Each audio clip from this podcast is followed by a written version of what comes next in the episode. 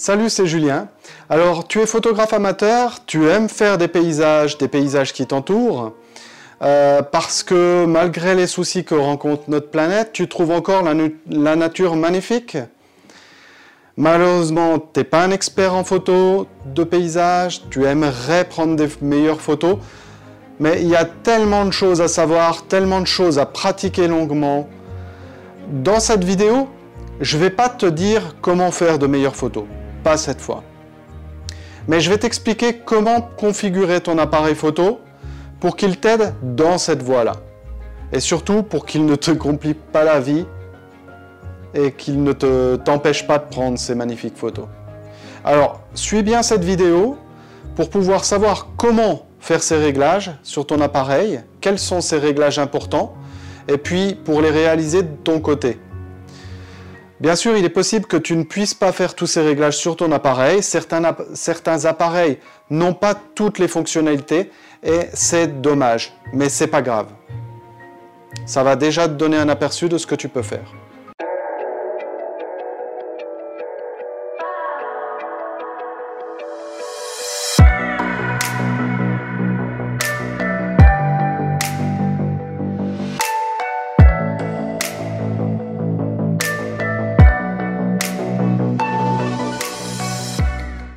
Je suis Julien Bukowski, photographe de paysage et coach pour photographes amateurs. J'aide les photographes en donnant des formations sur la prise de vue, le développement et le post-traitement des photos de paysage. Si tu es nouveau, n'hésite pas à t'abonner pour être informé des nouvelles vidéos. Et n'hésite pas non plus à partager ces vidéos avec les personnes que tu connais et qui ont besoin en fait de cours euh, photos. Alors première chose, j'aimerais aborder l'autofocus et le déclencheur. C'est quelque chose qui va vraiment te simplifier la vie si tu sépares l'autofocus du bouton du déclencheur. Dans les réglages de base de ton appareil photo, tu as l'autofocus qui est euh, configuré en fait quand tu appuies sur la moitié de ton déclencheur. C'est super gênant en fait parce que tu dois refaire ta mise au point à chaque photo. En photographie de paysage, finalement, il n'est pas rare de faire plusieurs photos à des moments différents ou avec des compositions légèrement différentes. La plupart du temps, ça, ne te demande pas de refaire la mise au point. Tu vois, tu fais la mise au point une fois et elle est valable pour ta photo pendant, toutes tes photos, euh, pendant tout ton coucher de soleil par exemple. De même, si tu dois faire euh, ta composition, si tu dois d'abord faire ta mise au point et puis ensuite que tu dois déplacer ton appareil photo légèrement pour refaire ta composition, c'est tellement plus facile si ton autofocus il n'est pas sur le même bouton que le déclencheur en fait. Ça te permet de légèrement modifier ta composition sans refaire la mise au point à chaque fois. Maintenant, j'aimerais aborder un point aussi important, c'est l'horizon. C'est tellement important d'avoir un horizon droit. J'ai horreur de voir des photos sur lesquelles la mer ou le lac est en train de se vider côté gauche ou côté droit. Tu vois ce que je veux dire? C'est pas possible.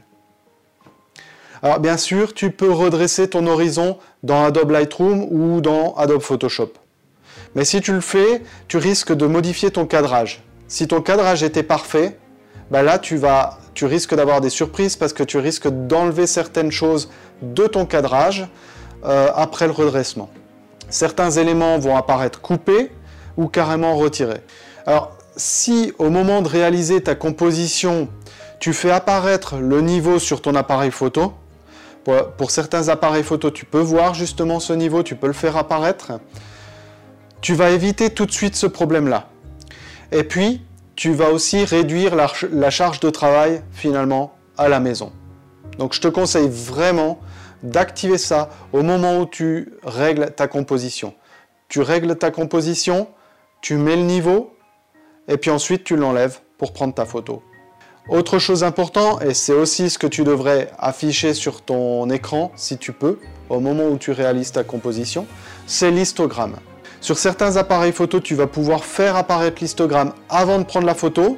Sur d'autres appareils photo, tu ne vas voir l'histogramme que quand tu auras déjà pris la photo, au moment où elle va s'afficher. Parfois, tu dois l'activer, c'est-à-dire que parfois, il n'est pas activé par défaut, et donc tu dois l'activer pour le voir sur la photo. Bref, peu importe. Mais dans les deux cas, l'histogramme va te permettre de voir si ta photo est bien exposée. D'accord? Bien exposée, ça veut dire que tu n'as pas de partie trop sombre, sans détail dans les ombres, et tu n'as pas de partie trop claire, c'est-à-dire de partie cramée. Alors, si ton histogramme sort à gauche, ça veut dire que tu as euh, une partie trop sombre, que tu n'as plus de détails dans les ombres. D'accord? Donc ça, on ne veut pas. Si ton histogramme sort à droite, ça veut dire que tu as une partie cramée, ça veut dire que euh, c'est trop clair et que tu récupéreras pas les détails. Il faut que tu saches aussi que dans les deux cas, ce n'est pas récupérable dans Adobe Lightroom ou Photoshop. Parce que les informations qui sont hors de l'histogramme ne sont plus contenues dans le fichier de la photo. Et c'est pour ça que dans ces cas-là, je te conseille vraiment de refaire une photo mieux exposée. Alors autre chose que tu peux afficher sur ton appareil photo, sur l'écran Live View de ton appareil photo, ce sont les lignes de tiers. Souvent, tu peux faire apparaître des grillages, euh, des grillages, des quadrillages sur le live view de ton appareil photo. Dans le meilleur des cas, tu peux faire apparaître la ligne des tiers. Et puis, ben, dans d'autres cas, tu pourras faire apparaître seulement euh, des quarts, mais ça te laisse au moins imaginer les tiers finalement. Les de tiers te, te donnent de l'aide pour ta composition. J'en parlerai dans un autre article et je te mettrai le lien aussi dans la description. Encore autre chose, le format RAW. Tu as déjà dû entendre parler de ça. Je l'ai déjà expliqué euh, dans un autre article. Si tu cherches à, progresser en photo de paysage, un jour ou l'autre, tu vas finir par prendre tes photos en RAW. Pour faire simple, le RAW c'est quoi? Le RAW c'est un format brut non compressé. Ce qui veut dire en fait que la qualité de ce fichier est meilleure que le JPEG. Le JPEG c'est un format compressé. Alors le seul inconvénient du RAW, c'est que tu dois développer le fichier après, dans Adobe Lightroom par exemple, parce qu'il est moins contrasté, il est moins saturé que la réalité de la scène. D'accord? Mais il y a plus d'informations dans le fichier, et donc tu vas pouvoir faire euh, une meilleure photo, la, qualité de la photo sera bien meilleure. Et puis de toute façon, peu importe, parce que si ça te permet d'améliorer tes photos, je pense que tu es d'accord avec moi, c'est ce que tu dois faire. Alors, cherche dans tes réglages pour sélectionner le format RAW au lieu du format JPEG. Ensuite, un autre point important, c'est la balance des blancs automatique. La balance des blancs, c'est quelque chose que tu peux très facilement corriger dans Adobe Lightroom. Et même si tu peux la configurer dans ton appareil photo, ça va te prendre beaucoup plus de temps que de la corriger finalement. Donc moi je te conseille de garder ce paramètre en automatique, et d'ailleurs euh, normalement elle est par défaut, elle est en automatique, euh, ouais, c'est ça, elle est en automatique par défaut. Donc ne te préoccupe pas de ce paramètre, garde-le en automatique et tu corrigeras dans Adobe Lightroom. Il est fort probable que tu doives la corriger de toute façon. Autre chose importante que j'utilise très régulièrement, c'est le délai au déclenchement. C'est-à-dire que quand tu appuies sur ton déclencheur, la photo ne se prend pas tout de suite, elle se prend au bout de 2 ou 5 secondes. Pourquoi je fais ça? Pourquoi j'utilise ça? C'est simplement parce qu'en photographie de paysage, on cherche à avoir la meilleure netteté. Et en fait, le simple fait d'appuyer sur le bouton de ton déclencheur va euh, impacter en fait cette netteté parce que cela va provoquer en fait un léger mouvement à l'appareil photo. Si tu es sur trépied, tu veux pas de ce mouvement non plus, tu veux le moins de mouvement possible. Et donc tu vas euh, justement utiliser le délai au déclencheur de façon à réduire le mouvement de l'appareil photo. Alors tu vas me dire, bah, moi j'ai une télécommande, ça va tout aussi bien, c'est ce que j'utilise et c'est très bien. Simplement, moi je te conseille d'utiliser le délai sur le déclencheur parce que ça t'évite de prendre du matériel en plus, euh, ça t'évite de prendre une télécommande. On a déjà des sacs qui sont assez lourds en photographie de paysage, surtout si tu prends plusieurs objectifs, si tu prends tes filtres, etc., etc., si tu prends ton trépied. Alors, dès qu'on peut réduire le matériel, il ne faut pas hésiter. Ensuite, euh, quand tu fais tes photos sur trépied, il y a quand même quelque chose qui est important, c'est de désactiver la stabilisation. La stabilisation de l'objectif, c'est quelque chose qui va te permettre, en fait, quand tu es à main nue, quand tu es sans le trépied, de stabiliser les mouvements. Et ça va te permettre de descendre plus facilement ta vitesse. Le problème, c'est que, en fait, quand tu laisses activer cette stabilisation, mais que tu es sur trépied, eh bien, tu vas jouer, tu vas travailler, en fait, cette stabilisation va travailler contre ton trépied et va provoquer des micro-mouvements. on veut éviter ça, on veut avoir la photo la plus nette possible. Donc quand tu es sur trépied, tu désactives la stabilisation et tu n'oublies surtout pas de la réactiver quand tu utilises ton appareil photo euh, sans le trépied. Je te conseille aussi euh, de fermer l'œilleton que tu as sur l'appareil photo pendant les pauses longues. Parce que pendant les pauses longues, il peut y avoir une fuite de lumière par ce, euh, par ce petit trou. En fait, si jamais tu as des photos en pause longue avec un petit halo, eh ben, ne cherche pas, ça peut être dû à cette fuite de lumière. Donc moi, ce que je te conseille, c'est de fermer ce, petit œilleton euh, quand tu prends des photographies pause longue, notamment, on va dire. Et puis, si tu... parce que certains appareils n'ont pas la possibilité en fait de fermer ce petit œilleton, eh bien dans ce cas-là, ce que tu peux faire, c'est simplement mettre un scotch noir dessus. Et ça va avoir la même action. Donc ça, c'est quelque chose qu'on ne sait pas toujours, et pourtant c'est super utile. Ensuite, encore quelque chose d'important pour la photographie de paysage, c'est au niveau des collimateurs. Si tu restes en automatique, tu vas avoir plein de collimateurs partout, et c'est finalement ton appareil photo qui va décider euh, du collimateur à utiliser. Alors un point important, c'est d'avoir un petit collimateur et de pouvoir le déplacer manuellement. En photographie de paysage, c'est important d'être précis dans la mise au point. Ce n'est pas possible si tu as plusieurs euh, collimateurs. Tu ne pourras pas décider de où tu le souhaites, ou alors si tu as un énorme collimateur, ça va pas être possible de décider où tu vas faire ta mise au point, par exemple. Euh, et c'est très important finalement de le déplacer manuellement pour pouvoir justement le mettre où tu veux. J'ai déjà expliqué euh, dans un, autre article que, dont je vais mettre le, lien en fait en description. J'ai déjà expliqué que tu peux faire la mise au point sur le premier tiers. Mais ça, ça implique aussi que tu puisses déplacer ton collimateur. D'accord? Donc garder plusieurs collimateurs ou un collimateur trop grand va t'empêcher finalement l'endroit va t'empêcher de maîtriser l'endroit où tu vas faire ta mise au point. Et puis, je pense que tu imagines déjà les conséquences.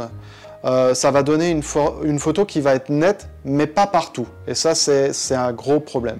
Le point suivant, c'est euh, de rester au minimum au niveau des ISO. Reste à ISO 100 pour la plupart des appareils photo. Et si tu peux descendre encore en dessous d'ISO 100, eh bien descends en cours en dessous d'ISO 100. J'ai déjà expliqué dans un de mes précédents articles euh, sur comment maîtriser les ISO. Tu dois garder vraiment tes ISO au minimum. Parce que, en fait, plus tu vas augmenter les ISO, plus tu vas augmenter le bruit sur ta photo. Et vu que tu veux avoir une photo parfaite, une photo super nette, une photo de grande qualité, tu vas forcément vouloir conserver ce bruit au minimum. Et donc, tu vas euh, devoir garder ces ISO au minimum aussi. Alors maintenant, j'aimerais aborder un point qui me semble important pour moi, mais qui ne l'est pas forcément pour tout le monde, c'est le mode manuel. Je ne vais pas trop détailler ce point-là parce que tu n'es peut-être pas encore très à l'aise avec, euh, pour prendre tes photos en manuel. Pour ça, le mieux, c'est vraiment de te faire accompagner pour bien comprendre, bien maîtriser, parce que finalement, maîtriser, c'est vraiment de ça qu'il s'agit ici. Si je prends mes photos en manuel, c'est vraiment pour maîtriser ma scène, c'est pour maîtriser totalement mon exposition. Et les paramètres qui rentrent en considération, je veux les maîtriser aussi. La personne qui utilise le mode semi-automatique, elle ne pourra pas maîtriser l'ajustement que son appareil photo va faire sur la vitesse ou sur l'ouverture. Le mode semi-automatique, tu vas pouvoir fixer soit ton ouverture, soit ta vitesse, mais c'est ton appareil photo qui va compenser le reste. Et je te raconte pas si tu prends tes photos en automatique, tu maîtrises plus rien, c'est ton appareil photo qui va faire tous les réglages. Par contre, le mode manuel, ça te garantit d'avoir les réglages que tu souhaites, ça te garantit d'avoir la photo que tu souhaites, d'avoir d'avoir vraiment la scène que tu souhaites. Le problème, c'est qu'il faut maîtriser les ISO, maîtriser la vitesse et maîtriser l'ouverture. Mais ça, je te l'explique dans trois autres articles, trois autres vidéos que je vais aussi mettre en description. Comme ça, tu vas finir par les maîtriser. Alors mon dernier point, c'est l'ouverture à f8. Comme je l'ai déjà expliqué dans un article précédent sur la maîtrise de l'ouverture en photo de paysage, une ouverture de f8, c'est un bon compromis finalement entre la meilleure ouverture de ton objectif, enfin des objectifs, et une bonne profondeur de champ. Alors bien sûr, tu peux toujours monter à f11 ou f13 si tu as besoin de plus de profondeur de champ, mais voilà, f8 c'est un bon rapport qualité de l'objectif, qualité de l'ouverture et puis profondeur de champ. en conclusion, j'espère que cet article t'aide à savoir comment tu dois régler ton appareil photo pour la photographie de paysage. Bien sûr, tu n'es pas obligé de tout suivre. Tu pourras peut-être pas configurer tout ce que je t'ai décrit ici, parce que peut-être ton appareil photo n'a pas toutes ces fonctionnalités-là. C'est pas grave, ça te donne euh, un aperçu, un petit guide de tout ce qu'il faut faire ou de tout ce que tu peux faire. Et puis ça te permet aussi de comprendre ce qui est important dans la photographie de paysage. Ces points seront toujours vrais et tu pourras toujours les utiliser pour tes futurs appareils photo. N'hésite pas à revenir sur cette vidéo, n'hésite pas à revenir sur cet article si tu achètes un nouvel appareil. Et puis si tu as besoin d'aide justement pour configurer tout ça sur ton appareil photo, eh bien n'hésite pas à réserver un cours avec moi ou un workshop. Je vais tout t'expliquer. N'hésite pas à commenter, partager cet article, euh, enfin cet article et cette vidéo euh, aux personnes qui peuvent être intéressées, qui essaient d'apprendre la photo, euh, ou aux personnes qui ne savent pas bien utiliser leur appareil photo. En attendant la prochaine vidéo, prends des super photos, profite des journées, profite aussi de l'ambiance. Pas seulement de prendre des photos, mais profite de l'ambiance, de ces moments euh, où, justement tu, tu as une superbe ambiance que tu souhaites capturer. Profite de tout ça, on se revoit bientôt. Alors je te dis à bientôt et puis on progresse ensemble. Allez, ciao